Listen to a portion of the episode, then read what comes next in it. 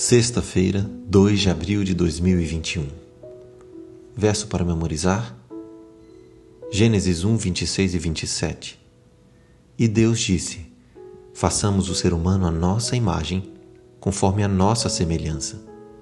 Assim Deus criou o ser humano à sua imagem, a imagem de Deus o criou. Homem e mulher os criou. Estudo adicional. A Bíblia é repleta de apelos a pecadores e apóstatas. No livro O Tesouro da Bíblia, o Antigo Testamento, na página 11, cita a seguinte frase: Penso que havia um sermão do Evangelho naquelas duas palavras divinas, à medida que elas atravessavam as densas partes da mata e alcançavam os ouvidos dos fugitivos. Onde você está?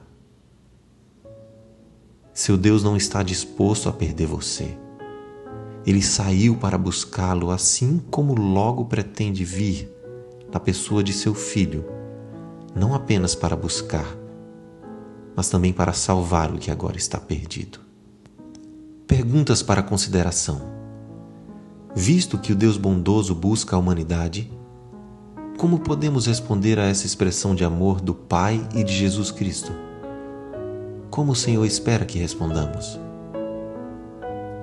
Compare a imagem bíblica da humanidade, caída de um lugar elevado na criação de Deus e necessitando de redenção com a teoria evolucionista.